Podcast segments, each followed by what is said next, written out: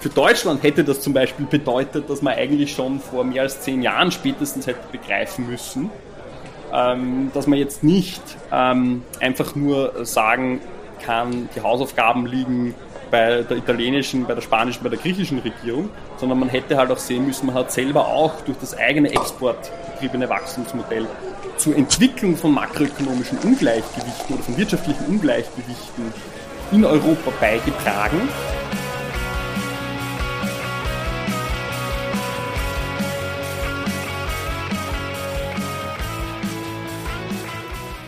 Ja, herzlich willkommen in der Wirtschaft, Rudi und Philipp. Schön, dass ihr da seid. Mit was stoßen wir denn heute an? Also bei mir gibt es Tee. Tee.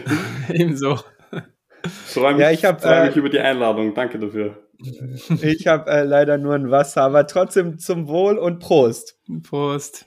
Prost aus Österreich. Ja, herzlich willkommen zu unserer 59. Folge in der Wirtschaft, wo wir mit euch die Vielfalt der Wirtschaftswissenschaften kennenlernen. Dafür sprechen wir mit Expertinnen aus verschiedenen Teildisziplinen der Wirtschaftswissenschaften über ihre Forschung bzw. Arbeit und über aktuelle und gesellschaftlich relevante Themen. Da keine Wirtschaft mit nur einem Gast überleben kann, freuen wir uns, wenn ihr mal virtuell ein Bier bei uns trinkt und uns finanziell unterstützt. Das könnt ihr per Überweisung, PayPal oder Patreon tun und alle Infos dazu findet ihr in den Show Notes. Am Mikro sind für euch heute Rudi und Martin, das bin ich, und in unserer heutigen Folge ist Philipp Heimberger bei uns zu Gast. Hallo Philipp, schön, dass du da bist. Hallo, vielen Dank für die Einladung. Ja, Philipp, auch ein Hallo von mir. Ähm, ich habe die Ehre, dich vorzustellen. Du bist der Leiter der Makroökonomikabteilung des Wiener Instituts für internationale Wirtschaftsvergleiche. Und äh, davor hast du an der Wirtschaftsuniversität in Wien studiert und dort auch promoviert und hältst dort auch aktuell noch Vorlesungen, wie wir gesehen haben. Und zwischenzeitlich warst du auch am Institut for Comprehensive Analysis of the Economy beim ICAE in äh, Linz tätig. Ja, das stimmt. Genau, und in der heutigen Folge möchten wir mit dir über die wirtschaftlichen Unterschiede zwischen den Ländern in der EU sprechen, was mögliche Gründe dafür sind, dass es die gibt, dass manche Länder sich wirtschaftlich stärker entwickeln als andere und daran anschließend möchten wir mit dir noch genauer über die Euro-Krise ab 2011 sprechen, wo sich die unterschiedlichen wirtschaftlichen Möglichkeiten verschiedener Länder in der EU noch einmal sehr deutlich gezeigt haben. Und damit fangen wir dann auch direkt an, oder Rudi? Genau, da fangen wir mit dem ersten Thema an. Ähm, die wirtschaftlichen Gegebenheiten der 27 EU-Länder unterscheiden sich teilweise doch recht deutlich und die Wirtschaft hat sich in den verschiedenen Ländern über die letzten Jahre teilweise auch sehr unterschiedlich entwickelt. Wir möchten mit dir darüber sprechen, Philipp, wie es zu diesen unterschiedlichen Entwicklungen kam. Und in unserer Recherche haben wir einen Artikel gefunden, den du mit Claudius Gräbner, der auch schon bei uns zu Gast war, Jakob Capella und Bernhard Schütz äh, aus dem Jahr 2020 gefunden. Und ihr teilt dort die Länder der EU in vier Gruppen ein. Ähm, das Papier ist auf Englisch, wir haben das jetzt mal äh, auf Deutsch übersetzt. Ähm, die vier Kategorien sind sozusagen die Kernländer, dann die Peripherieländer, die osteuropäischen aufschließenden Länder und die Finanzzentren. Mhm. Und äh, was uns interessiert hat bei dem Papier, ähm, was macht diese vier Gruppen aus? Also wieso habt ihr sie ähm, in genau diese Gruppen unterschieden? Ja, ähm, sehr, sehr gute Fragen, die, glaube ich, wichtig sind, äh, um irgendwie auch besser zu verstehen, was ist so wirtschaftlich passiert, warum sind die Entwicklungspfade von verschiedenen europäischen Ländern unterschiedlich gewesen mhm. in den letzten Jahrzehnten. Also zunächst mal vielleicht ähm, ein herzlicher Gruß an meine Freunde und Kollegen ehemals an der Uni in Linz, äh, wo ich damals gearbeitet habe, äh, an diesen Papieren gemeinsam mit Jakob Capella, mit Bernhard Schütz und auch mit Claudius Gräbner. Ähm, tatsächlich sind große Teile der Arbeit an dem Papier, über das ihr da jetzt sprechen wollt, ähm, entstanden am Dachboden im Haus vom Jakob Capella. Ähm, also wir haben dort einige legendäre Night Sessions äh, absolviert. Ähm, man munkelt, dass auch das eine oder andere Bier getrunken wurde dabei. ähm, das klingt sehr ja, gut. haben uns dort genau Gedanken gemacht darüber, warum dieses politische Versprechen, das geknüpft war an die europäische Integration, nämlich dass sozusagen die ärmeren äh, EU-Länder relativ rasch aufholen würden, aufschließen würden an die reicheren EU-Länder, warum das in der Form sich nicht materialisiert hat in den letzten 20, 30 Jahren und auch nicht mit der Einführung des Euro ähm, dieses Versprechen eingelöst werden konnte. Also das war sozusagen der Ausgangspunkt, warum uns ähm, mit dieser Frage beschäftigt haben, Polarisierung und wirtschaftliche Ungleichheit zwischen den EU-Mitgliedstaaten. Mhm. Und wir würden eigentlich auf Basis unserer Forschung auch argumentieren, ähm, dass sozusagen ähm, diese ähm, wirtschaftlichen Ungleichheiten und dieses Auseinanderdriften ähm, der Entwicklungspfade auch weiterhin die größte Gefahr für den langfristigen europäischen Zusammenhalt darstellt. Mhm. Ähm, weil sozusagen, wenn, wenn wirtschaftlich ähm, es auseinanderläuft zwischen Deutschland, äh, Österreich, Niederlande und einigen anderen Ländern und ähm, dann vielleicht ähm, Ländern in Südeuropa, wenn das über längeren Zeitraum wirtschaftlich auseinanderläuft, auch am Arbeitsmarkt die Situation sehr unterschiedlich ist, ähm, sich Ungleichgewichte aufbauen, dann hat das auch politische Konsequenzen. Das hat man auch immer wieder jetzt ähm, in den, den Krisen der letzten Jahre gesehen. Ähm, wenn es so diese pfadabhängigen Entwicklungen gibt und einige Länder dann noch schlechtere Ausgangspositionen haben, um Krisen zu bewältigen, dann ähm, führt es dann auch oft zu politischen Problemen und es ist schwieriger dann auch gemeinsam wirtschaftspolitisch zum Beispiel gegen Krisen vorzugehen. Also das war so ein bisschen der Ausgangspunkt, warum wir uns damit beschäftigt haben. Und wir haben dann tatsächlich also sozusagen unterschiedliche Ländergruppen herausgearbeitet ähm, in der Europäischen Union, wo wir argumentieren, die können ähm, unterschieden werden anhand ihrer Entwicklungspfade.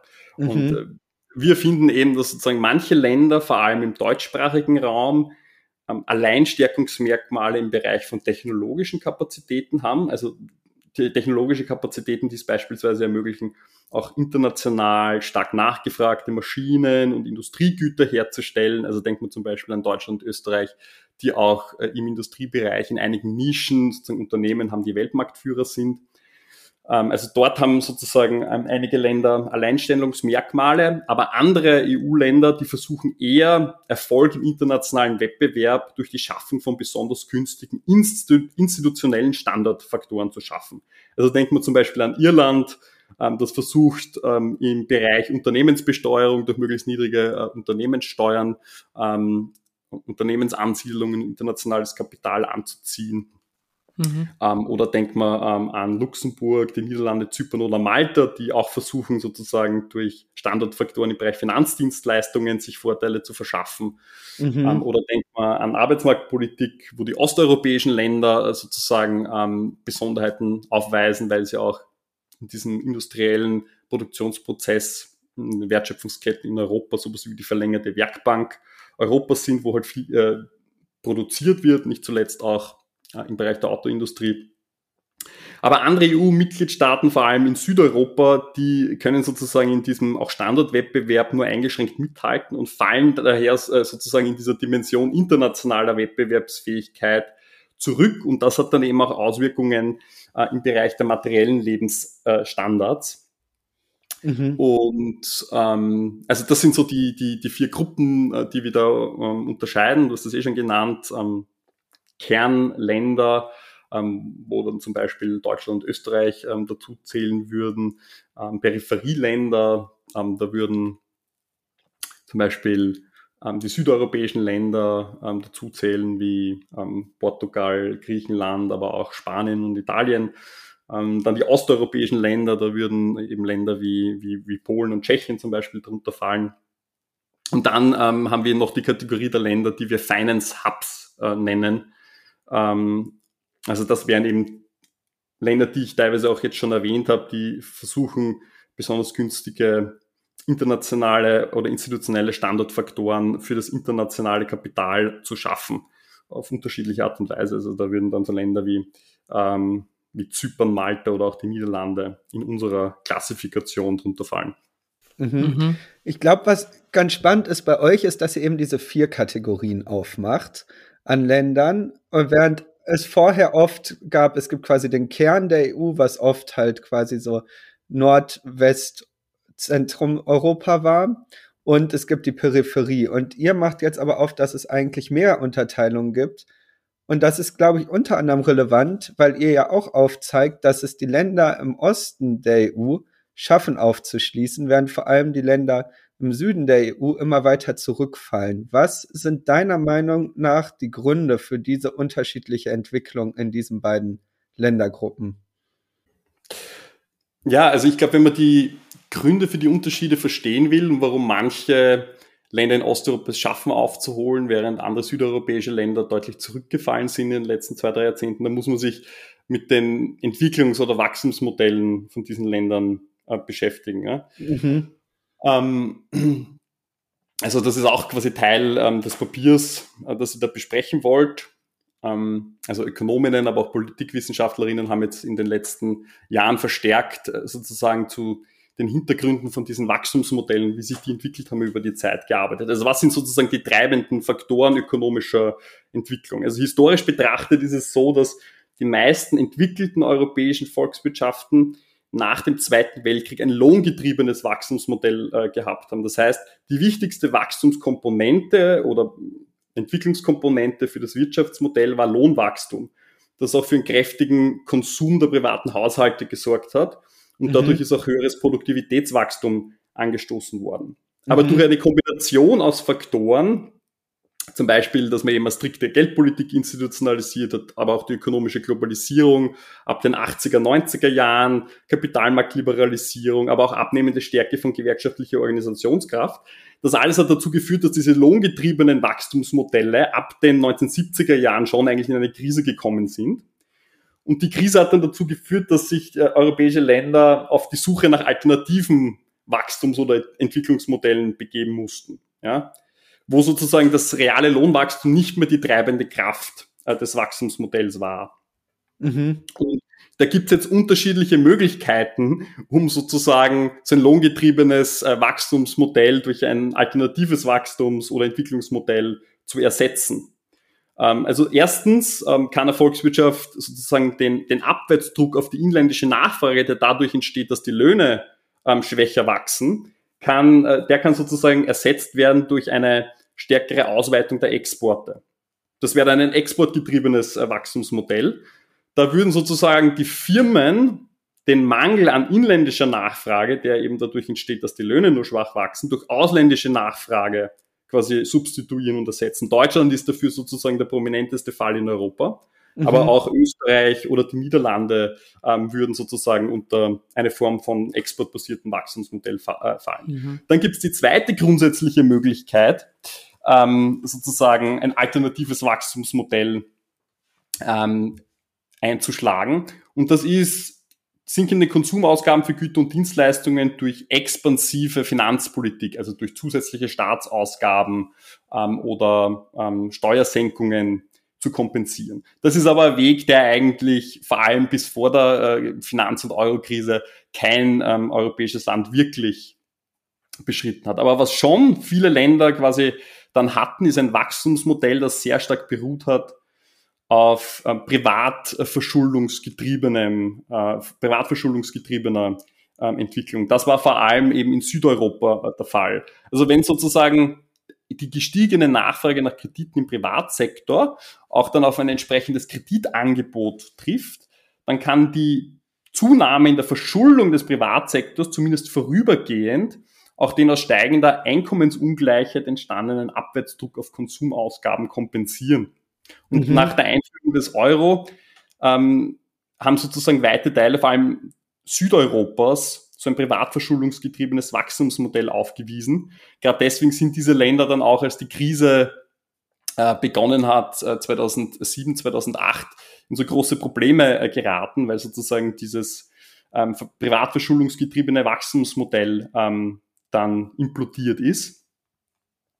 Ähm, und jetzt, um, um auf deine Frage zu kommen, wie ist das jetzt mit, mit osteuropäischen Ländern und ähm, warum haben die es da äh, geschafft? Genau, vielleicht um das kurz zusammenzufassen. Das heißt, du sagst quasi, bei den südeuropäischen Ländern war das Problem, dass es eigentlich kein wirkliches Produktivitätswachstum gab, sondern eigentlich der Konsum oder die Wirtschaftsleistung auf Kredit und privater Verschuldung beruht hat, vor allem. Naja, ja, also ein klassisch, klassischer Fall für dieses privatverschuldungsgetriebene Wachstumsmodell ähm, oder der prominenteste Fall ist wahrscheinlich Spanien. Ne? Und wenn man sich überlegt, was ist dort passiert in den Jahren, äh, bevor dann ähm, auch die Finanzkrise 2007, 2008 richtig eingeschlagen hat, die hatten eine sehr starke Häuserpreisblase. Mhm. Also ähm, die Häuserpreise sind sehr stark angestiegen, getrieben durch eine Ausweitung der Verschuldung privater Haushalte. Und ähm, 2007, als dann auch schon die ersten äh, Schwierigkeiten auf den internationalen Finanzmärkten aufgetreten sind, ähm, kam es dann auch tatsächlich dazu, dass sozusagen die Häuserpreise ein Plateau erreicht haben und dann zu sinken begonnen haben. Und dann mussten weite Teile der privaten Haushalte in die Entschuldung gehen mhm. und sozusagen auch mit ihrem eigenen Konsum stärker zurückhalten. Und das hat dann sozusagen auch natürlich sich dämpfend auf die wirtschaftliche Entwicklung äh, in Ländern wie Spanien ähm, ausgewirkt.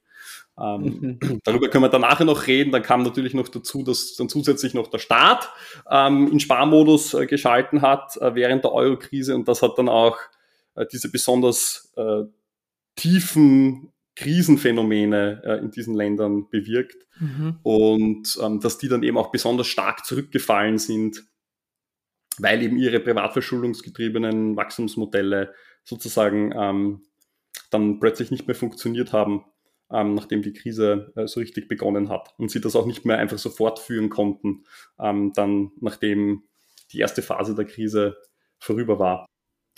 Ja, ja, okay, genau. Ähm, und dann äh, jetzt vielleicht noch dazu den zweiten Teil, also das quasi als Problem von südeuropäischen Ländern oder einigen südeuropäischen Ländern.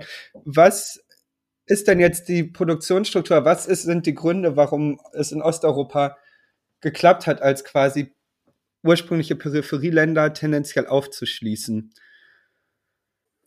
Ja, also ich würde sagen, die, die, die osteuropäischen Länder, insbesondere die Slowakei, Slowenien, aber auch Ungarn, Polen, die haben sozusagen eine spezielle Rolle jetzt eigentlich innerhalb der Europäischen Union. Man könnte sie als so eine Art Werkbank des industriellen Kerns Mitteleuropas äh, bezeichnen.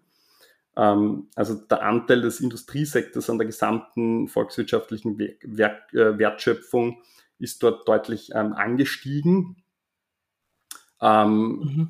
Also in diesen osteuropäischen Ländern ähm, ist es halt so, ähm, dass dort eben auch Werke eröffnet worden äh, sind ähm, und dort werden eben Teile der Produktion dann auch dorthin ausgelagert, weil die Lohnkosten in den osteuropäischen Ländern deutlich niedriger sind ähm, als äh, in den meisten westeuropäischen Ländern. Deswegen lassen dort auch äh, große deutsche äh, Konzerne ähm, produzieren.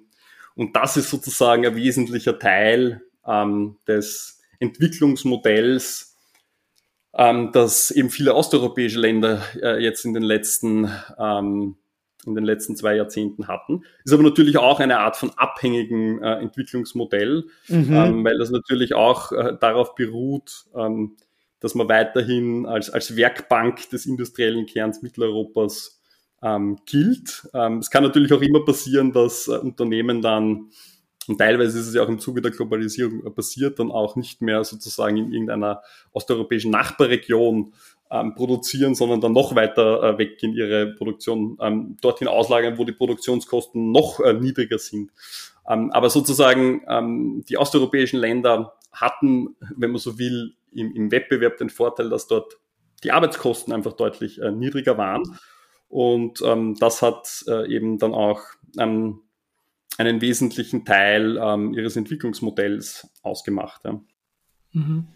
Philipp, was würdest du sagen, ähm, spielt der Euro als gemeinsame Währung für äh, eine Rolle in der unterschiedlichen Entwicklung der Länder?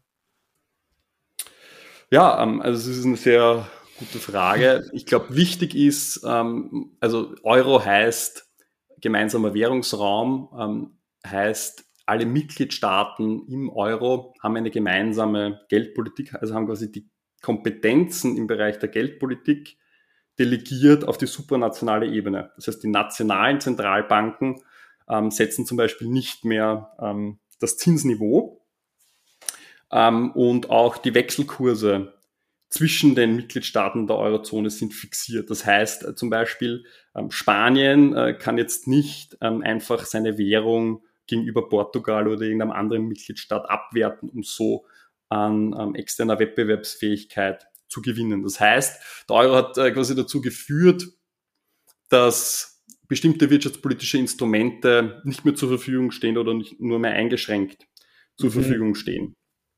Und ähm, äh, das war dann vor allem ein großes Thema, ähm, nachdem die Euro-Krise so richtig begonnen hat, ähm, weil die Diagnose zu den Ursachen äh, der Krise von Seiten der Europäischen Kommission, aber auch anderer internationaler Organisationen war, naja, das ist ein Wettbewerbsfähigkeitsproblem in den Krisenländern, ähm, vor allem in Südeuropa. Ähm, da sind die Löhne zu stark gestiegen, da sind die Preise zu stark gestiegen. Deswegen, was jetzt passieren sollte, ist, ähm, die müssen quasi abwerten und wieder an Exportfähigkeit ähm, gewinnen. Also ähm, wir würden auch anhand unserer Forschung äh, diese Erzählung zu den Ursachen der Krisen eigentlich, der Krise eigentlich zurückweisen oder die ist, die ist viel zu, ähm, viel zu einfach und in weiten Teilen noch falsch weil die preisliche Wettbewerbsfähigkeit ähm, da auch gar nicht so wichtig war. Aber das war nun mal die zentrale Erzählung und weil eben zum Beispiel Spanien, ähm, aber auch Griechenland äh, oder Italien nicht einfach sagen können, okay, wir werten jetzt unsere Währung ab gegenüber Deutschland oder anderen Euro-Ländern, heißt das, die müssen, äh, wenn sie sozusagen versuchen wollen, preisliche Wettbewerbsfähigkeit zu erhöhen, damit ähm, Unternehmen im Inland äh, wieder billiger exportieren können, da müssen die versuchen, ähm, das wirklich ähm, inländisch ähm, hinzukriegen, indem sie die Lohnkosten drücken im Prinzip. Und das war ja auch ähm, sozusagen der, der Versuch, ähm, der krass gescheitert ist während der Euro-Krise über unterschiedliche ähm, arbeitsmarktpolitische Maßnahmen, Deregulierung der Arbeitsmärkte, ähm, Zerschlagung gewerkschaftlicher Strukturen, Dezentralisierung von Lohnverhandlungen, aber auch durch harte Sparpakete von Seiten des Staates, also Ausgabenkürzungen, Steuererhöhungen, mhm. ähm, dadurch sozusagen ähm, auch dämpfend auf die, auf die Wirtschaft einzuwirken und äh, zu versuchen, wieder an Wettbewerbsfähigkeit zu gewinnen. Ja? Also das war ja auch die ganze Erzählung, ähm, die vorgebracht worden ist von Ökonominnen, aber auch Politikerinnen, ähm, die diese ähm, Forderungen erhoben haben. Und ähm, ja, das Problem, ähm, um jetzt wieder zurückzukommen auf unsere Forschung und die Fragen, die ihr vorgestellt habt, das Problem ist, wir würden eben argumentieren, auch anhand äh, von unserem Papier, die Ursachen dafür, warum es wirtschaftlich auseinanderläuft, äh, liegen viel tiefer und sind eben auf so pfadabhängige Prozesse zurückzuführen, unterschiedliche ähm, technologische Kapazitäten, unterschiedliche institutionelle Einbettung, so wie wir es vorher schon ähm, diskutiert haben, äh, sozusagen Entwicklungsmodelle, die sich über einen langen Zeitraum entwickelt haben. Ähm, und ähm, das hat sozusagen sehr stark auch strukturelle Komponente. Mhm. Und jetzt mit einer Politik, äh, die sozusagen ähm, sehr stark nur auf preisliche Wettbewerbsfähigkeit schaut, dort den Fokus legt äh, und sehr eindimensional ist, äh, zu glauben, dass man solche Prozesse des Auseinanderdriftens nicht nur einfangen, sondern umkehren kann. Ähm, das war, das haben ja einige Kritikerinnen schon zu Beginn der Eurokrise gesagt, dass das so nicht funktionieren wird. Ähm, und ähm, ja, tatsächlich ähm, hat man gesehen, dass es sozusagen ähm, auch eben weil die, die Diagnose, die man gestellt hat und die Wirtschaftspolitik, die, die man daraus abgeleitet hat, gerade weil die eben die Krise so stark vertieft hat, vor allem in Südeuropa, hat das eben dieses Auseinanderdriften dann noch massiv verschärft, dann ab 2010, mhm. 2011. Und das, was man sozusagen ähm, ähm, schon vorher ähm, teilweise ähm, gesehen hat, ist, ist dadurch noch, noch verstärkt worden. Das heißt, eigentlich würdest du ja argumentieren, dass die Produktionsstruktur der Länder der Hauptgrund ist für die wirtschaftliche, unterschiedliche wirtschaftliche Entwicklung, oder? Sehe ich das richtig? Ähm, also ich glaube, man kann jetzt sozusagen nicht nur einen einzelnen Faktor oder eine einzige Variable für die Herausbildung von Entwicklung, äh, Entwicklungspfaden mhm. ähm, heranziehen oder man sollte die nicht überbetonen. Aber ja, wir sagen, dass die Rolle von technologischen Kapazitäten und damit einhergehender Produktqualität und Produktkomplexität sehr wichtig ist, äh, wenn man mhm. ähm, die, die Wachstumsmodelle und Entwicklungspfade äh, verstehen will. Also dem, dem liegt sozusagen ein Bild zugrunde, in dem Firmen in technologischen Vorreiterrollen ähm, bevorteilt werden, zum Beispiel durch zusätzliche Exportmöglichkeiten, ähm, während sich Firmen mit geringer technologischer Spezialisierung und Tiefe ähm, auch stärker einer neuen Konkurrenz, insbesondere aus asiatischen Ländern, äh, gegenüber sehen, mit der sie dann eben auch nicht oder nur schleppend ähm, Schritt halten können. Und diese, diese Polarisierung, der, der liegen dann sozusagen pfadabhängige Prozesse zugrunde. Und daher hängt dann sozusagen dieses makroökonomische Auseinanderdriften zwischen den EU-Mitgliedstaaten aus dieser Perspektive äh, langfristig betrachtet eben auch an diesen Unterschieden in den äh, technologischen Kapazitäten. Mhm. Phil, was würdest du sagen? Ähm, in den letzten zehn Jahren hat ja äh, der Finanzsektor auch ähm, zunehmend an Bedeutung gewonnen. Ähm, hat das auch nochmal einfach ähm, sozusagen das Auseinanderdriften verstärkt oder hat das äh, gewisse Länder äh, hochgebracht und andere Länder sozusagen äh, noch weiter zurück? Ähm, oder wie würdest du das äh, einschätzen?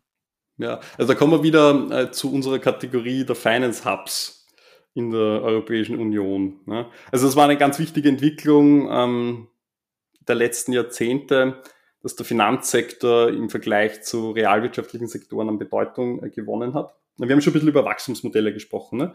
Mhm. Also über dieses primär exportbasierte Wachstumsmodell, insbesondere Deutschland in den letzten Jahrzehnten, aber auch das primär privatverschuldungsgetriebene Wachstumsmodell, insbesondere zum Beispiel Spanien. Ja? Das wären zwei extreme Ausprägungen. Ähm, aber es gibt natürlich auch sozusagen ähm, dann noch Mischformen äh, von Wachstumsmodellen, und es gibt auch Modelle aufholenden Wachstums nach, nachholender Industrialisierung in Osteuropa, darüber haben wir auch schon ein bisschen gesprochen. Mhm. Und dann gibt's noch eben, ähm, wenn es jetzt um, um, den Bereich des Finanzsektors geht, dann gibt's Modelle, Entwicklungsmodelle, die in offensichtlichem oder weniger offensichtlichem Ausmaß versuchen, sich als Standort für Finanzaktivitäten oder Unternehmenszentralen aktiv zu etablieren. Ja? Und in dieser Gruppe finden sich ähm, eben Länder, die typischerweise, finden sich zum einen Länder, die typischerweise den stärker industrialisierten und wohlhabenderen europäischen Ländern zugerechnet werden. Also denkt man zum Beispiel an die Niederlande oder Luxemburg. Aber es gibt dort auch Länder äh, in dieser Gruppe der Finance Hubs, die vor der Krise ein stark privatverschuldungsgetriebenes Wachstumsmodell hatten. Also zum Beispiel Irland. Irland hatte vor der ähm, globalen Finanzkrise ähnlich wie Spanien auch ähm, eine massive Häuserpreisblase, einen massiven Anstieg der Privatverschuldung. Aber die haben sozusagen ähm, dann ihr, ihr Entwicklungsmodell drastisch äh, gedreht, äh, indem sie sozusagen versuchen, internationales Kapital durch sehr attraktive ähm, steuerliche Rahmenbedingungen anzuziehen.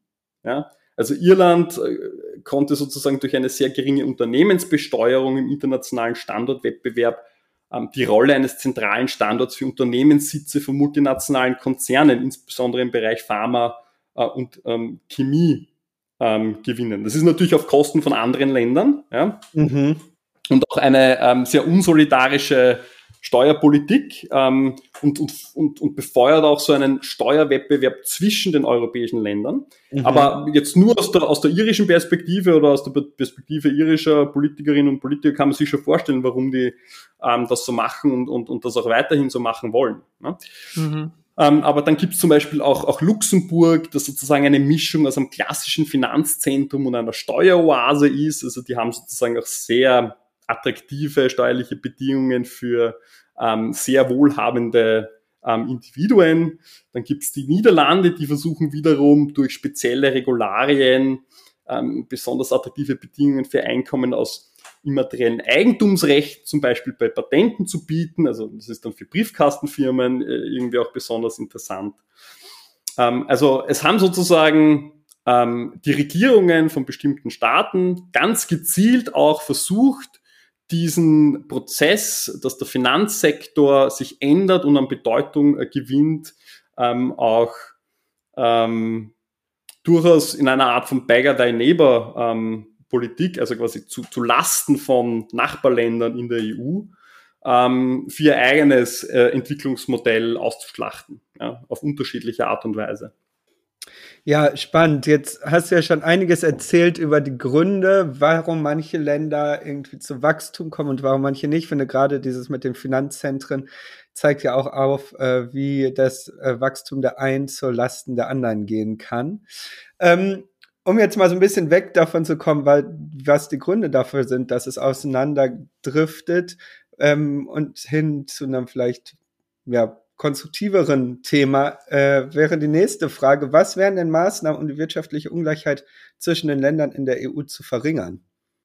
Also ich würde allgemein sagen, wenn man sozusagen auch sieht, was es da für Abhängigkeiten zwischen den Wachstumsmodellen gibt und wenn man konstatiert, dass diese Entwicklungsmodelle über weite Strecken auch nicht nachhaltig ähm, waren und wahrscheinlich immer noch nicht nachhaltig sind in der Europäischen Union, da muss man sich ähm, natürlich auch die Frage stellen, wie kann man diese Wachstumsmodelle nachhaltig machen? Und das bedeutet, ähm, dass man natürlich die Verantwortung dann auch nicht nur auf einzelne äh, Länder oder auf die Regierungen einzelner Länder abschieben kann, dass man jetzt nicht nur zum Beispiel aus deutscher Perspektive sagen kann, ähm, naja, äh, die Ursachen der Krise, das, die, die sind alle in den Peripherieländern zu finden, ähm, die haben dort sozusagen nicht gut gehaushaltet, die haben dort an preislicher Wettbewerbsfähigkeit verloren, ähm, die haben dort ihre Hausaufgaben nicht gemacht.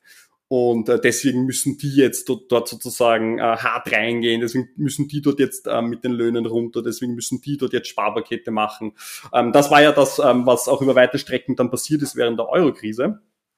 Ähm, und es hat nicht funktioniert. Äh, warum? Ähm, weil man sich eigentlich eine Strategie überlegen müsste, wo man eben sich die Frage stellt, in all diesen vier Ländergruppen, die wir jetzt besprochen haben, also Kernländer, Peripherieländer, osteuropäische Länder und Finanzhubs, was müsste äh, dort jeweils passieren, ähm, damit das äh, dann auch im, äh, in der Europäischen Union oder in der Eurozone als Ganzes funktionieren kann. Ja? Und das bedeutet dann eben auch, äh, man muss sich überlegen, äh, welche Maßnahmen sind auf nationaler Ebene notwendig, welche Maßnahmen sind auf europäischer Ebene notwendig. Ich glaube, man muss einfach äh, sehr stark betonen, es braucht wirklich eine Koordinierung ähm, von Lohnpolitik, von Budgetpolitik, aber auch von Industriepolitik, ähm, damit das funktionieren kann. Ähm, vor allem, wenn man eben auch äh, im Rahmen der Währungsunion gemeinsame ähm, Institutionen teilt und damit auch zumindest teilweise nationale wirtschaftspolitische Instrumente wie zum Beispiel Währungsabwertungen aufgibt.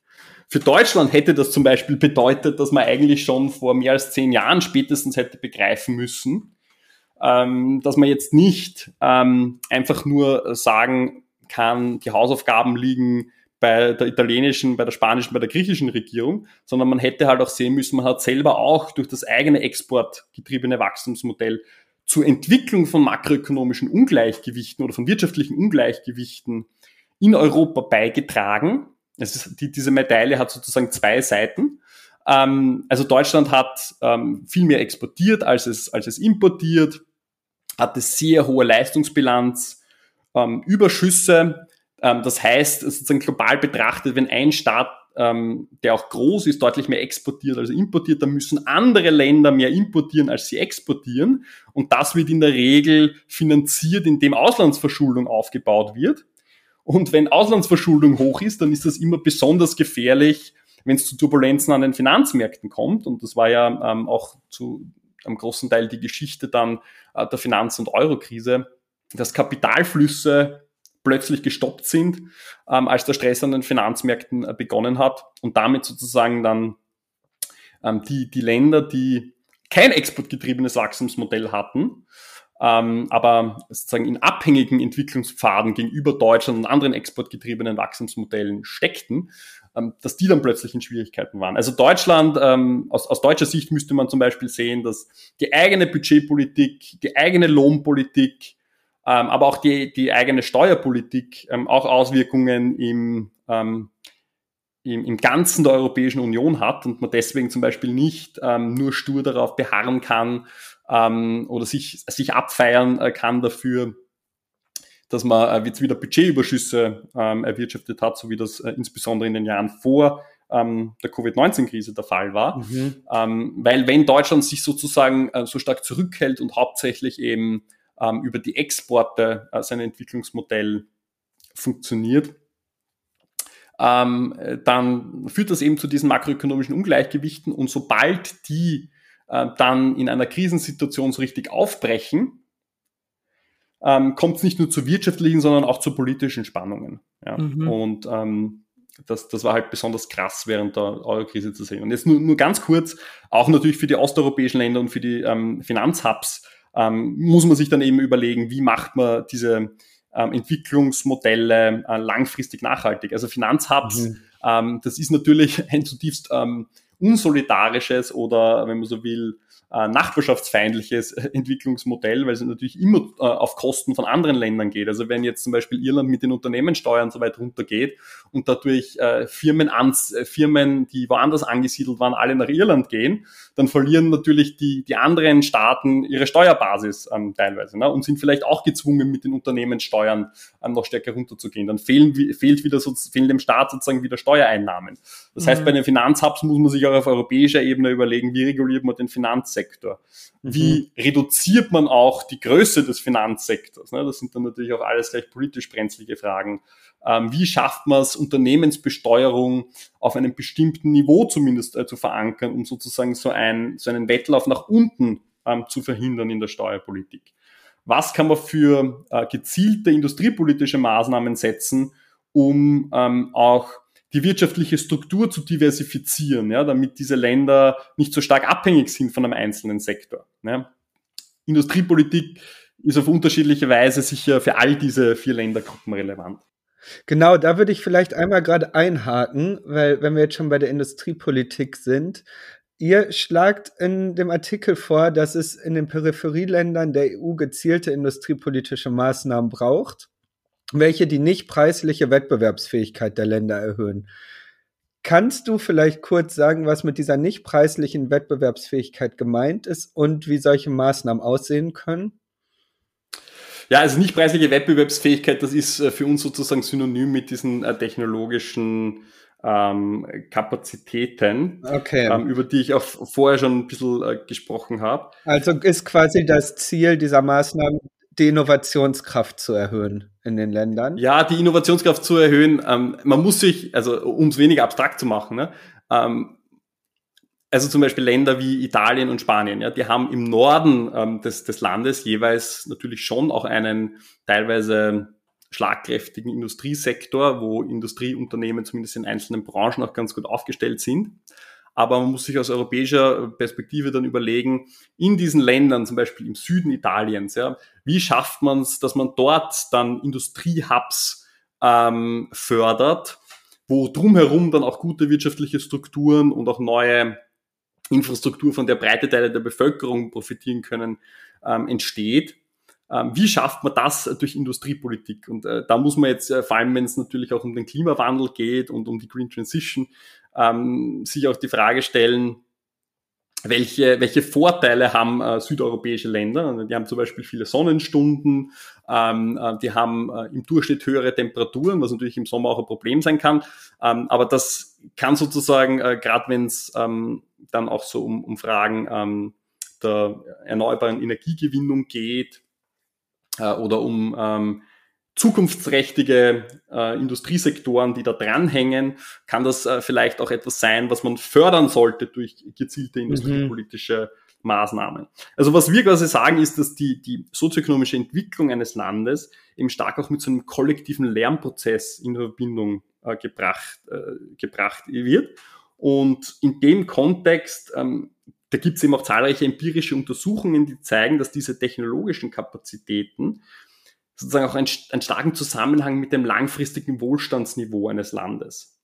Ähm, das heißt, wenn man hohe technologische Kapazitäten hat, dann hat man sozusagen auch einen besseren Ausblick, dass die Einkommen für breite Teile der Bevölkerung äh, gehoben werden können. Und deswegen ist es auch so ein großes Problem, wenn es da sozusagen eine, eine starke Kluft gibt innerhalb Europas. Ja? Mhm. Also manche Länder, die halt hohe technologische Kapazitäten haben ähm, und ähm, dort auch immer mehr dazugewinnen und andere äh, Länder, die dort zurückhinken und auch zunehmend immer weiter zurückfallen. Ja, das sind halt selbstverstärkende Prozesse und gerade deswegen muss man da eben auch durch sowas wie eine europäische industriepolitische Strategie eingreifen. Man wird sich auch, man sollte sich auch überlegen, ähm, wie man da mit gezielten öffentlichen Investitionen ähm, strukturelle Änderungen auch von Wirtschaftsstrukturen fördern kann, ähm, damit damit es eben eher zu einem Zusammenwachsen als zu einem Auseinanderdriften kommt. dazu vielleicht auch äh, ein aktuelles Beispiel mit dem Green New Deal. Da könnte man ja sagen, dass die, EU, dass die EU immer wieder versucht, die wirtschaftliche Entwicklung zu stärken ähm, innerhalb der Mitgliedsländer. Ähm, dann bleibt natürlich die Frage, inwiefern halt genau solche, ähm, solche Maßnahmen die Bedingungen der einzelnen Länder dann auch mit einbeziehen. Und ähm, würdest du sagen, das funktioniert gut oder bräuchte es gezieltere Programme?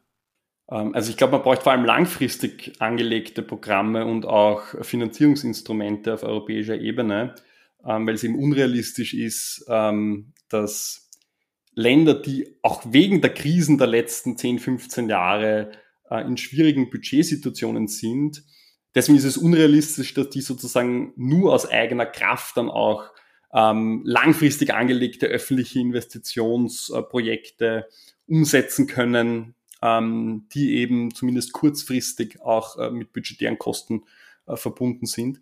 Also man hat ja teilweise zumindest vorübergehend während der Covid-Krise dazugelernt. Ne?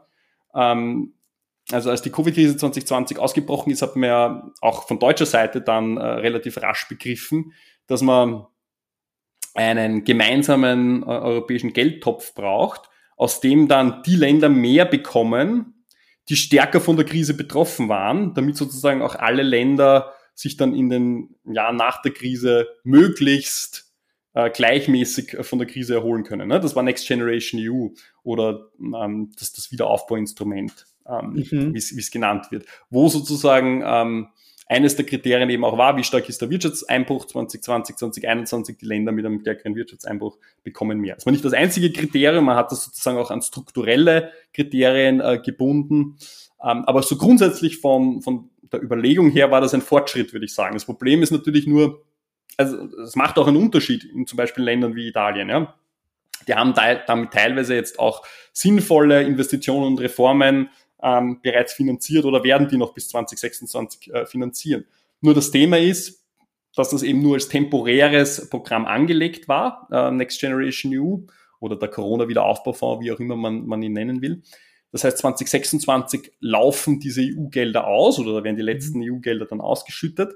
Und gerade danach besteht dann äh, die große Frage, wie soll es weitergehen? Und wir haben es ja ähm, jetzt auch mit Herausforderungen zu tun, insbesondere mit dem Klimawandel, wo man mhm. weiß, man braucht auch eine langfristige Umstrukturierung äh, der Wirtschaft sowieso, um eben auch die Dekarbonisierung zu schaffen.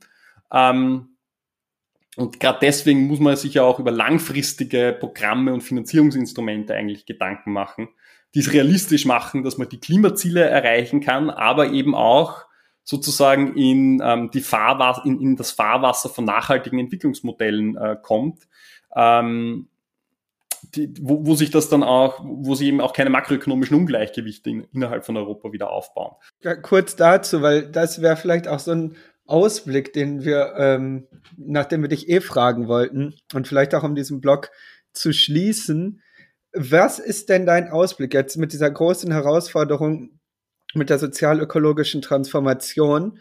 Ähm, was ist dein Ausblick, wie sich die auf die wirtschaftliche Ungleichheit zwischen der, den Ländern in der EU auswirken wird? Also würdest du schätzen, es wird eher zu einem weiteren Auseinanderdriften kommen oder eher äh, zu einer Zusammenführung? Oder kann man das Stand jetzt gar nicht sagen?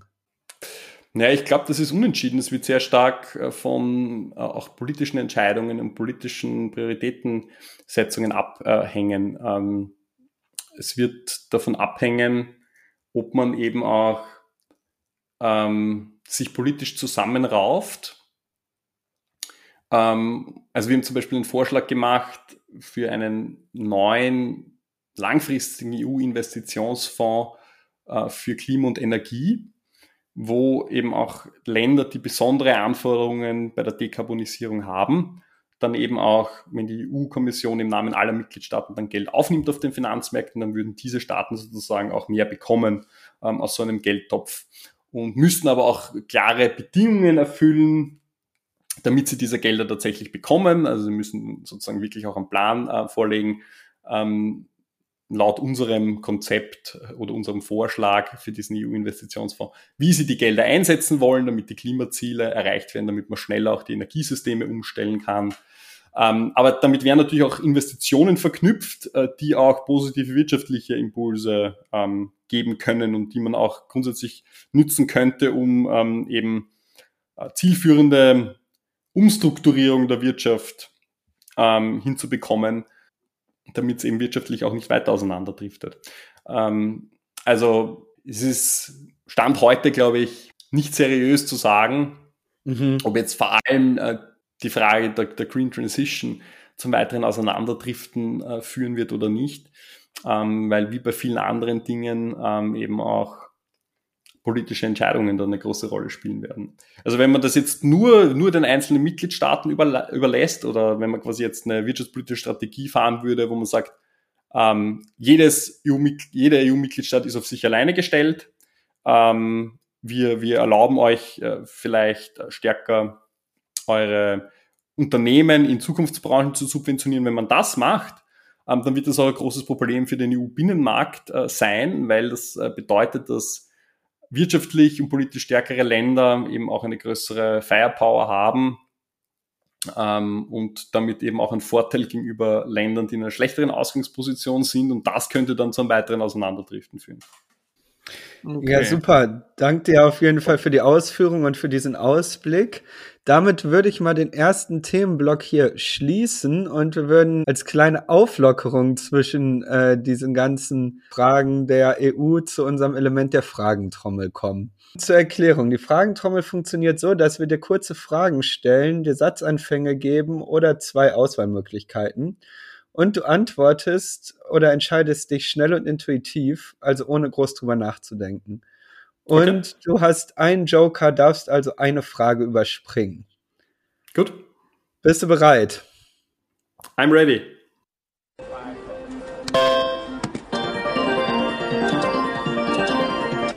Okay, erste Frage. Empirie oder Theorie? Empirie. Äh, kannst du in einem Satz sagen, äh, woran du gerade forscht? Ich forsche im Moment äh, vor allem zur Frage, wie Klimawandel und wirtschaftliche Entwicklung und Staatsfinanzen zusammenhängen. Spannendes Thema. Äh, können Fiskalregeln für Länder bzw. supranationale Organe wie die EU sinnvoll sein? Also ich glaube, ähm, komplizierte, universelle, also für alle Mitgliedstaaten gültige Fiskalregeln sind grundsätzlich zum Scheitern verurteilt. Man braucht äh, eine gewisse Flexibilität. Okay. Nächste Frage. Äh, ist R Starter oder Python? Ähm, ich bin definitiv Team R. Okay. Da du den Großteil deiner wissenschaftlichen Karriere in Wien verbracht hast, was ist dein Lieblingsort in der Stadt? Ich würde sagen der Donaukanal. Das ist dort ähm, vor allem abends ein sehr netter Ort, natürlich vor allem in den warmen Monaten des Jahres, ähm, wo man die Beine ähm, am, am Rand des Kanals sitzend runterbaumeln lassen kann und dann äh, einen Spritzer oder ein Bier oder sonst irgendwas äh, trinken und mit Freunden über den Zustand der Welt sinnieren kann. Das klingt Sehr gut. Äh, was ist der Hauptunterschied zwischen der Arbeit an der Uni und einem Wirtschaftsforschungsinstitut? Was ist der Hauptunterschied? Wir sind eben kein universitäres äh, Forschungsinstitut, dort wo ich arbeite. Das heißt natürlich auch, ähm, dass wir Gelder einwerben müssen für Projekte, an denen wir dann auch längere Zeit forschen können. Das heißt, es gibt einen gewissen Druck, ähm, auch Forschungsmittel einzuwerben der wahrscheinlich bei uns noch etwas stärker ist, äh, vor allem ähm, als für Leute, die eine Professur an der Uni haben. Der Druck ist wahrscheinlich für prekär Beschäftigte an der Uni ähm, ähnlich hoch, ja, und die meisten an der Uni sind ja auch, wie wir wissen, prekär beschäftigt. Mhm. Und äh, vielleicht auch ein anderer Unterschied noch, ähm, wir forschen halt wirklich hauptsächlich zu Themen, die so auch in der Anwendung für wirtschaftspolitische Debatten ähm, relevant sind. Das muss jetzt nicht unbedingt der Fall sein an der Uni. Okay.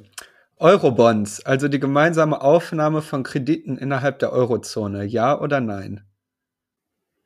Ähm, ja. Okay. Äh, wenn du einen Tag Wirtschafts- oder Finanzminister wärst, du kannst jetzt aussuchen, ob in Deutschland oder in Österreich, welches Gesetz würdest du einführen oder ersetzen? Ähm, also ich, wenn ich deutscher Finanzminister wäre, dann würde ich sofort eine ähm, Reform der Schuldenbremse ähm, in die Wege leiten. Okay. Und die letzte Frage. Klimakatastrophe. Optimistisch oder pessimistisch? Ähm, optimistisch, weil ähm, es wichtig ist, ähm, damit man auch irgendwie mental ähm, gut voranschreiten kann. Aber ich habe schon auch meine pessimistischen Modelle, wenn ich äh, pessimistischen Momente, wenn ich mir manche Sachen so so durchdenke und auch über politische Realitäten nachdenke. Ähm, aber ich glaube trotzdem, ähm, dass es im Prinzip möglich ist, auch die Klimapolitik äh, erfolgreich äh, auch mit, mit Wirtschaftspolitik zu verknüpfen. Ähm, allerdings muss man da an einige auch althergebrachte Denkmuster ran und, und muss die ändern. Klingt nach viel zu tun, Philipp. Klingt nach viel ja, zu langweilig tun. äh, wird es vermutlich nicht. Ne? Also man, man kann es natürlich auch immer aus der Perspektive betrachten, vor allem wenn man in der Forschung ist. Und ich liebe ja die Forschung, bin sehr gerne auch in meinem Beruf. Ähm, es sind natürlich interessante Zeiten mhm. für alle Forscherinnen äh, und Forscher, die ähm, ja, sich gerne Gedanken machen, äh, Vorschläge machen ähm, und auch einbringen in, in gesellschaftlich relevante Debatten. Mhm. Man kann definitiv ähm, einen Unterschied machen, äh, wenn man ein bisschen, ein bisschen Glück hat und gute Arbeit leistet.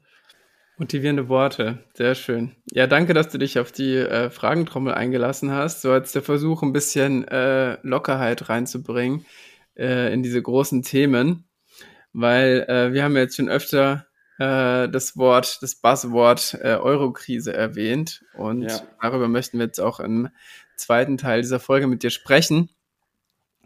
Äh, Im Sachverständigenrat ähm, wurde damals äh, im Zuge der Eurokrise von einer Vielfachkrise gesprochen, ähm, welche, du hast es vorhin auch schon erwähnt, ähm, zum einen eine Staatsschuldenkrise, eine Bankenkrise als auch eine makroökonomische Krise beinhaltet mhm. hat. Ja, was wir jetzt wissen wollen, um erstmal ähm, grundlegend anzufangen mit dem Thema, ist, was waren die Gründe für die Euro-Krise und welche Rolle spielte die Finanzkrise 2007, 2008? Boah, ja, du stellst da eine große Frage. Darüber könnte man natürlich auch einen ganzen Podcast machen. Ich, ich werde versuchen, so ein bisschen kürzer zu machen. Aber ich glaube, ein, einführend ist sozusagen wichtig, sich ähm, klar zu machen, wenn wir von der Euro-Krise sprechen, ähm, dann ist das nochmal was anderes als die globale Finanzkrise 2007, 2008 also das war sozusagen ein fließender Übergang in die Euro-Krise in mhm. Europa. Aber die Euro-Krise ist spezifisch wirklich für die Europäische Währungsunion.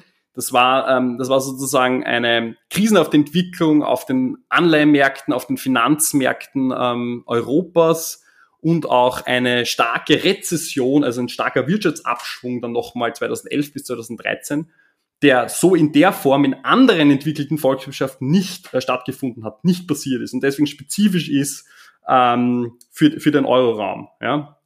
Und ich glaube auch gerade deshalb ähm, ist so viel darüber äh, diskutiert worden, ähm, über die Hintergründe und, und Ursachen. Ähm, also es kam sozusagen ähm, dazu, dass die Zinsen für, für Staatsanleihen, also sozusagen wenn sich ähm, Griechenland, Spanien, Portugal, wenn die sich refinanzieren müssen an den Finanzmärkten, neue Anleihen äh, begeben, ähm, also sozusagen schuldenfinanziert Geld aufnehmen, da sind die Zinsen extrem angestiegen ab 2010 für diese Länder. Sodass wirklich auch in Zweifel gestanden ist, ob die Regierungen durchweg ihre Zahlungsverpflichtungen werden erfüllen können, ob die mhm. ihre Schulden werden bedienen können. Oder ob es zu Zahlungsausfällen von einzelnen Ländern kommt und damit auch äh, dass es dann weitere Ansteckungseffekte auf den europäischen Finanzmärkten gibt, was potenziell in einen Zusammenbruch der gemeinsamen Währungsunion münden könnte. Ja? Und tatsächlich war es so, dass wir 2011, aber auch im ersten Halbjahr 2012 wirklich kurz davor gestanden sind, dass die Währungsunion, ähm, wie wir sie heute immer noch kennen, ähm, dass es die zerreißt. Also es war wirklich ähm, sozusagen haarscharf und nur weil sich dann doch ähm, einige bei der Europäischen Zentralbank äh, und, und, und ähm, auch führende europäische Politikerinnen dann doch noch besonnen haben, ähm, hat man das dann noch abgewendet. Ja? Und sozusagen eine zugespitzte Abhängigkeit in der Euro-Krise haben vor allem Länder wie Griechenland, Irland und Portugal ähm, erlebt, die sozusagen den Zugang zu den Finanzmärkten dann ähm, ab 2010, also nach dem Beginn der Eurokrise, vorübergehend verloren haben und damit dann auch von den wirtschaftlich und politisch mächtigeren Euro-Ländern, insbesondere Deutschland, abhängig waren, weil die äh, Länder, einfach an Deutschland, in der Folge auch die Bedingungen für Finanzierungsunterstützung maßgeblich bestimmt haben. Und diese Konstellation hat dann für betroffene Krisenländer, insbesondere in Südeuropa, eben auch massive Einschnitte in die nationale wirtschaftspolitische Autonomie mit sich gebracht. Mhm. Ähm, das heißt, ähm, sozusagen auch teilweise von außen vorgegebene Bedingungen für Finanzierungsunterstützung, wo Parlamente dann mehr oder weniger gezwungen waren, mitzugehen oder, oder zuzustimmen. Genau, vielleicht dazu, als die Eurokrise dann angefangen hat, es so war, dass die sogenannte Troika, die eine Kooperation aus EZB, IWF und Europäischen Kommission war, ähm, letztendlich mit den Mitgliedsländern der Eurozone über Kreditprogramme verhandelt haben und Lösungen für die einzelnen Mitgliedsländer gefunden werden sollten. Letztendlich kann man ja sagen, dass die Troika vor allem für ihre Austeritätsforderungen bekannt war, also vor allem für Sparmaßnahmen. Mhm. Ich glaube, das war ja auch das, wo du gerade so ein bisschen drauf hinaus wolltest. Kannst du da vielleicht kurz drauf eingehen, wie diese Umsetzung dieser Forderung in den betroffenen Ländern aussah? Mhm. Ähm, ja, also die, die Troika war dann eigentlich schon fast so wie ein Schimpfwort äh, in, den, in den Ländern, ähm, die von diesen ähm, sogenannten Anpassungsprogrammen betroffen waren, äh, insbesondere in Griechenland, ähm, aber eben auch in Ländern wie Portugal ähm, oder Irland. Mhm. Also da vielleicht auch noch mal ganz kurz zurückkommend ähm, auf die Frage, was waren jetzt die Ursachen der Eurokrise und warum ist mhm. die Troika dann überhaupt ausgerückt und was war die Diagnose, die sozusagen da, dahinter stand, dass die Troika ausgerückt ist. Ähm, also die, die Ursache für die Eurokrise ist ja viel komplizierter als die offizielle Krisenerzählung, die man auch ähm, die meiste Zeit in den Medien ähm, präsentiert bekommen hat für die Eurokrise. Ähm, also da, da hat man in der, in der Regel gelesen, naja, die Ursache für die Eurokrise, die liegt darin, ähm, dass einzelne Mitgliedstaaten, vor allem in Südeuropa, dass die ähm, eine Ausgabenwut des Staates hatten, exzessive Ausgabenpolitik äh, vor der Krise. Ähm, und dann haben sie noch dazu sozusagen ihre, ihre Zahlen ähm, geschönt, was in Griechenland ja tatsächlich der Fall war, aber in anderen Ländern nicht. Ähm, und diese exzessive Ausgabenpolitik, ähm, die war dann sozusagen auch auf Kosten ähm, von Deutschland und allen anderen Staaten. Tatsächlich liegt ja die Ursache sozusagen viel mehr in diesen makroökonomischen Ungleichgewichten, die sich über eine lange Zeit aufgebaut haben, in diesen nicht nachhaltigen Wachstumsmodellen, ähm, wo sozusagen eigentlich alle Mitgliedstaaten ähm, Teil des Systems waren und dann eben auch gepaart mit einer fragilen institutionellen Konstruktion der Eurozone, dass man auch nicht gerüstet war für so eine krisenhafte Entwicklung und dann auch gar nicht die Möglichkeiten hatte, um das kurzfristig zu stabilisieren. Deswegen konnte das dann auch ähm, nur zu, zu sich zu so einer tiefen Krise auswachsen. Ähm, dann, dann, und dann war es eben so, ähm, die Länder, die Zugang verloren haben zu den Finanzmärkten, das habe ich ja vorher schon kurz beschrieben, Griechenland war das erste Land, aber dann eben auch Portugal ähm, und Irland ähm, später von Seiten der Eurozonenländer. Ähm, die haben dann sozusagen ähm, bei der Europäischen Kommission, beim Internationalen Währungsfonds eben um Finanzierungsunterstützung angefragt und da ist es sozusagen ähm, gängige Praxis, dass äh, an das Gewähren von ähm, Notkrediten dann eben ähm, Bedingungen geknüpft werden, die von den Regierungen eingehalten werden müssen. Ja. Und im Falle der Troika, weil eben auch die Diagnose war ähm, und die offizielle Erzählung, naja, die Länder müssen jetzt ihr Budget äh, erstmal wieder ähm, unter Kontrolle bringen und diese Länder müssen an preislicher Wettbewerbsfähigkeit gewinnen, das haben wir ja vorher auch schon besprochen, mhm. ähm, war sozusagen äh, ein sehr klarer Maßnahmenkatalog äh, dann äh, mit diesen Bedingungen verknüpft. Und ähm, der war eben äh, zum einen strikte Sparprogramme für den Staat, äh, Ausgabenkürzungen, äh, was dann auch oft bedeutet hat, wirklich ähm, über alle Bereiche Ausgabenkürzungen, Sozialausgaben, aber auch Gesundheitsausgaben, ähm, was dann natürlich auch weite Teile der Bevölkerung ähm, stark mit betroffen hat. Ähm, also zum einen eben diese Sparpakete, die teilweise sehr, sehr groß waren, sehr, sehr umfassend und sehr stark in den ersten ähm, Jahren dieser Anpassungsprogramme konzentriert. Und zum anderen ähm, standen da eben auch Bedingungen drinnen wie, ähm, ihr müsst Arbeitsmarktreformen machen, ihr müsst ähm, die Lohnverhandlungen dezentralisieren, quasi die Gewerkschaften zurückdrängen. Ähm, ihr müsst Arbeitsschutzbestimmungen ähm, reduzieren. Ähm, mit, mit dem Ziel sozusagen Lohnabwärtsdruck ähm, auszuüben und dadurch an externer oder preislicher Wettbewerbsfähigkeit zu gewinnen, damit dann sozusagen zum Beispiel griechische Unternehmen ähm, oder portugiesische Unternehmen billiger exportieren können und dann das wieder über die Exportseite das Wachstum anziehen kann. Ne? Wir haben das vorher schon ein bisschen diskutiert. Das grundsätzliche Problem äh, mit dieser Herangehensweise ist natürlich auch, wenn ich jetzt eine wirtschaftliche Struktur habe, zum Beispiel im Falle von Griechenland, ja, wo mir das gar nichts hilft, ähm, ja. für, für die exportierenden Unternehmen, ähm, wenn jetzt das Lohnniveau äh, um 20 Prozent sinkt, ähm, weil ich gar nicht die Industriestruktur habe, ähm, um irgendwie ähm, langfristig davon zu profitieren, mhm. ähm, dann ist das sozusagen von vornherein schon, äh, schon schwierig und zum Scheitern verurteilt. Ähm, das Letzte, was ich dazu sage, ähm, was ganz interessant war, ich war dieses Jahr ähm, auf einer Konferenz, wo auch der Marco Buti äh, gesprochen hat. Der war Chefökonom in der DJ ECFIN der Europäischen Kommission, also quasi der Chefökonom der Europäischen Kommission während der Eurokrise über viele Jahre. Und der hat dort, jetzt ist er es nicht mehr, jetzt ist er nicht mehr bei der Kommission und ähm, der hat dort eigentlich auch erstaunlich ehrlich ähm, gesprochen. Es gibt auch einen Artikel öffentlich, deswegen kann ich das auch äh, erzählen, wo er eben auch sagt, dass die Art und Weise, wie sich die Eurokrise entfaltet hat, auch einen starken Einfluss darauf hatte, wie wirtschaftspolitische Entscheidungsträger, Entscheidungsträgerinnen ähm, die, die Natur dieser Krise gesehen haben, welches Bild sie von der Krise äh, im Kopf mhm. hatten auch über die Ursachen der Krise. Und er sagt eben, was ganz entscheidend war, ist, dass Griechenland als erstes in Probleme geraten ist. Griechenland ist eigentlich ein Spezialfall. Mhm. Die haben tatsächlich ähm, in den Jahren vor der Finanzkrise auch ähm, falsche Zahlen an äh, statistische Behörden berichtet, ähm, die dann revidiert werden mussten, als 2009 eine neue griechische Regierung ins Amt kam. Und da stellte sich dann heraus, das ähm, Wirtschaftswachstum war niedriger, das Budgetdefizit ähm, deutlich höher und auch die Staatsschuldenquote deutlich höher. Und die waren dann die ersten, die auch sozusagen Finanzierungsunterstützung ansuchen mussten und so ein erstes drakonisches ähm, Sparpaket und Reformpaket aufgebrummt bekommen haben. Aber dass Griechenland das erste Land war, hat sozusagen vom Framing her extreme, extreme Auswirkungen gehabt, weil die Diskussion war dann, naja, alle anderen Länder müssen jetzt schauen, dass sie nicht auch zu Griechenland werden, nicht den Zugang mhm. zu den Finanzmärkten verlieren.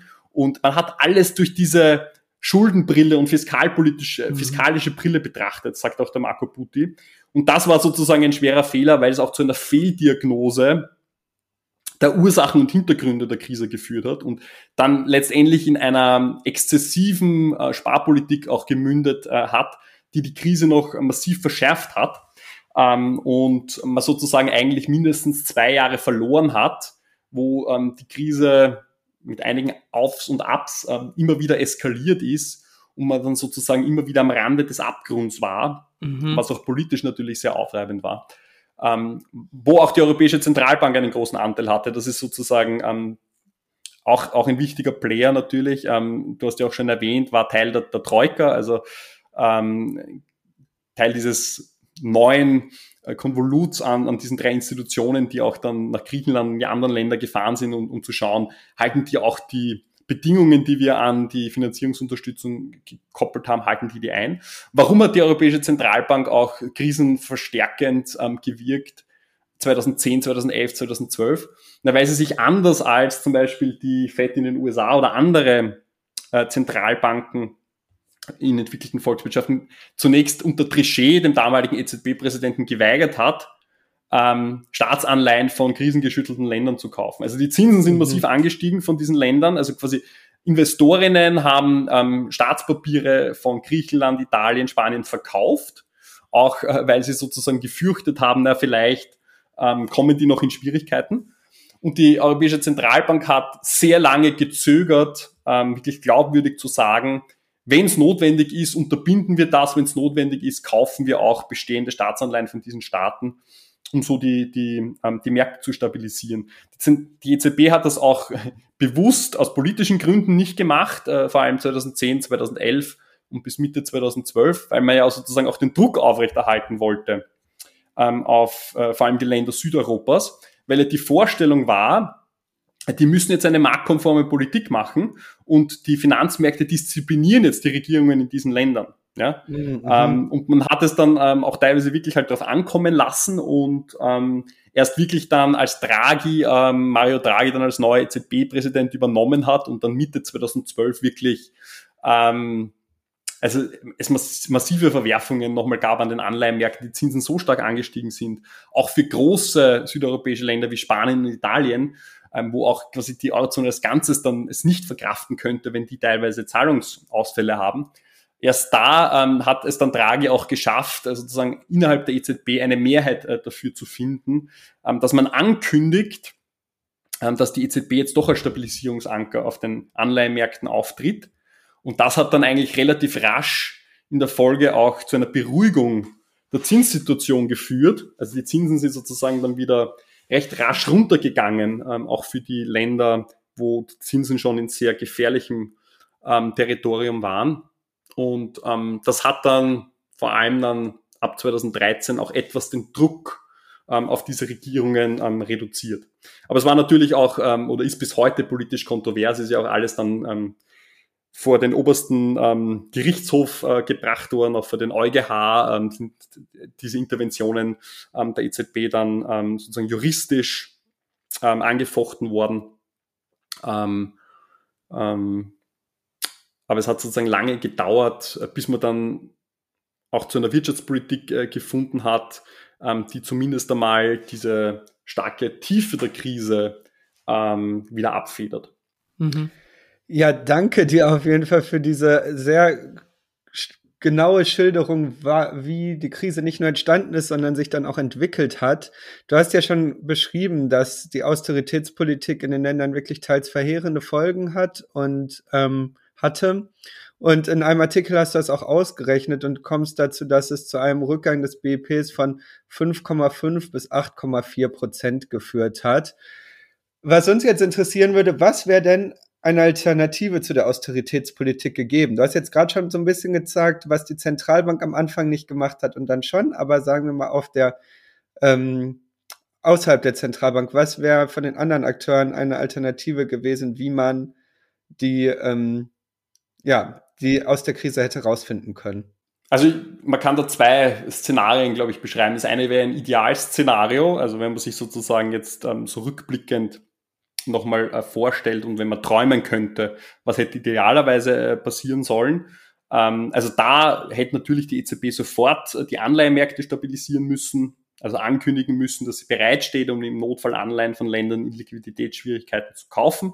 Das wäre auch möglich gewesen äh, und hätte juristisch wohl auch gehalten. Äh, man hat das ja dann auch äh, Mitte 2012 gesehen, dass es im Prinzip möglich war. Ne? Es haben einfach politische Gründe äh, dagegen gesprochen in Deutschland, aber auch anderen Ländern. Ähm, die Mehrheiten innerhalb der EZB waren nicht da, die deutsche Regierung hat es nicht unterstützt.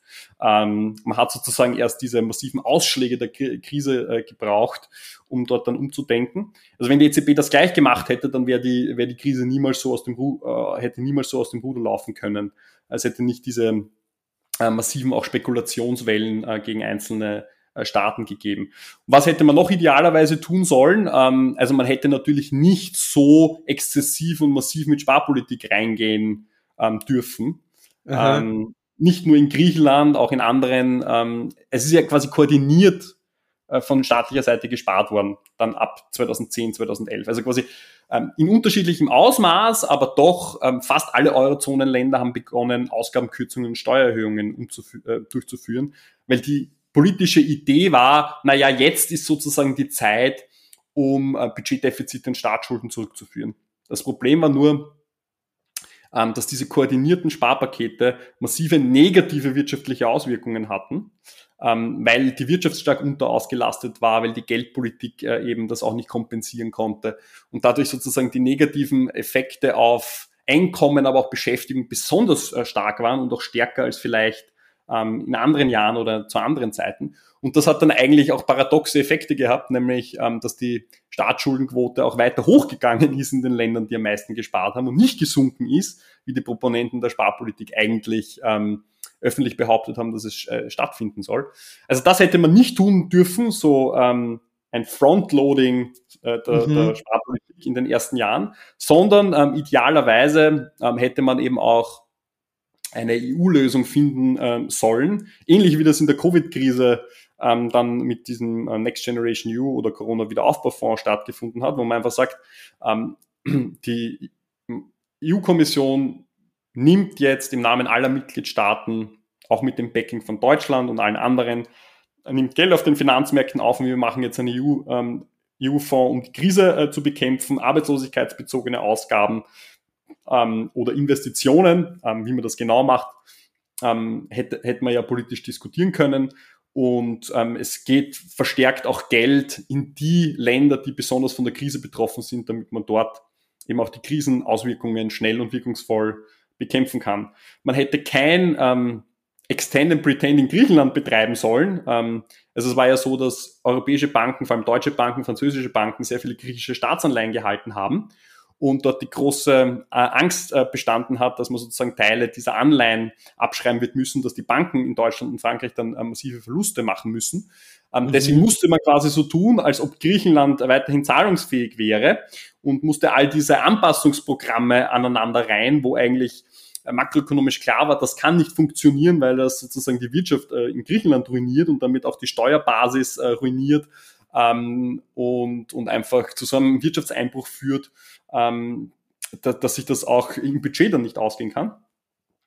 Ähm, also das hätte man von Anfang an ähm, vermeiden sollen ähm, und wahrscheinlich äh, in Griechenland schon früher äh, einen Schuldenschnitt machen, ähm, wo man auch die Gläubiger einbezieht und ähm, einen noch umfassenderen Schuldenschnitt machen, als man das dann später 2011 ähm, ähm, nur halbherzig gemacht hat. Und wenn man das sozusagen verknüpft miteinander, also EZB agiert anders, äh, man macht Maßnahmen auf europäischer Ebene, um vor allem ähm, die krisengeschüttelten Länder äh, in der Krisenbekämpfung zu fördern und äh, man, man, man schaut auch ähm, gezielt, äh, wie man die Länder, die besondere Schuldenprobleme 2010, 2011 hatten, wie man dort zu einer guten Lösung ähm, in kurzer Zeit kommt. Wenn man das kombiniert hätte, ähm, dann wäre es niemals zu so einer tiefen Euro-Krise gekommen. Mhm. Ähm, Philipp, vielleicht nochmal auf die ähm, besonders betroffenen Länder in Südeuropa. Ähm, da hat man gesehen, also wie beispielsweise Griechenland, du hast es ja schon gesagt, Italien, Spanien, Portugal. Ähm, teilweise hat bei diesen Ländern haben sich die Auswirkungen der Krise ähm, unterschiedlich äh, gezeigt und auch die Dauer war unterschiedlich lang. Ähm, also wie erklärst du dir diese Unterschiede und ähm, welche Rolle haben da politische Maßnahmen auch gespielt? Ähm, ja, das stimmt natürlich. Also Griechenland hat natürlich besonders lange gebraucht, um ähm, die Krise äh, zu verdauen. Ähm, also ich habe tatsächlich erst letzte Woche gesehen, ähm, dass man jetzt bei der ähm, Beschäftigungsquote erst jetzt wieder auf dem äh, Niveau von vor der Finanz- und Euro-Krise ist. Also das hat quasi mehr als 15 Jahre gedauert. Ähm, mhm. Massiver Einbruch im Bruttoinlandsprodukt, weil das war natürlich auch das Land, ähm, wo ähm, eine ganz andere Dimension von Sparpaketen umgesetzt worden ist. Also es ist jetzt auch nicht ähm, verwunderlich, dass dort die Auswirkungen am verheerendsten waren. Es hat auch äh, große Sparpakete in, in Ländern wie, ähm, wie Spanien, ähm, Portugal ähm, und Irland gegeben.